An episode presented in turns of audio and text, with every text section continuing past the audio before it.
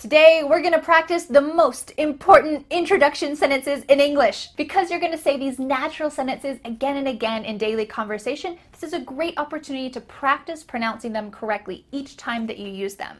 Number one Hi, what's your name?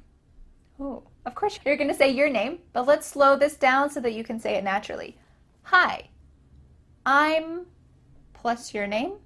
Hi, I'm what's make sure that you say that TS here.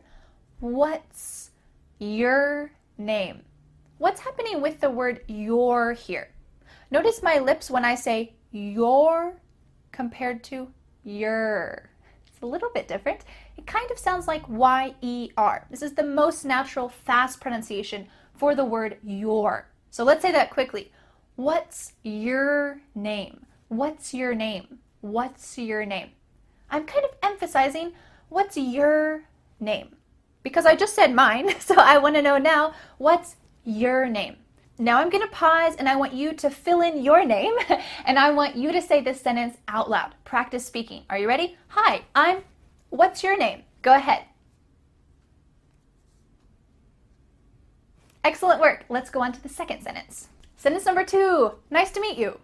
Nice to meet you. Lots is going on in this seemingly simple sentence. Let's start at the beginning. Nice. Say it with me. Nice to meet. To meet. Here, the word to is being reduced to simply t, just the sound t. The vowel o is gone. So we're going to link together to meet. To meet. But do you hear that final t sound on the word to meet? T? Not really. Instead, your tongue is going to be at the top of your mouth, ready to make the T sound, but no air comes out. So we're going to say to meet. My tongue is stopped at the top of my mouth. To meet. To meet you. Nice to meet you. Nice to meet you. Can you say that out loud with me? Nice to meet you. Nice to meet you.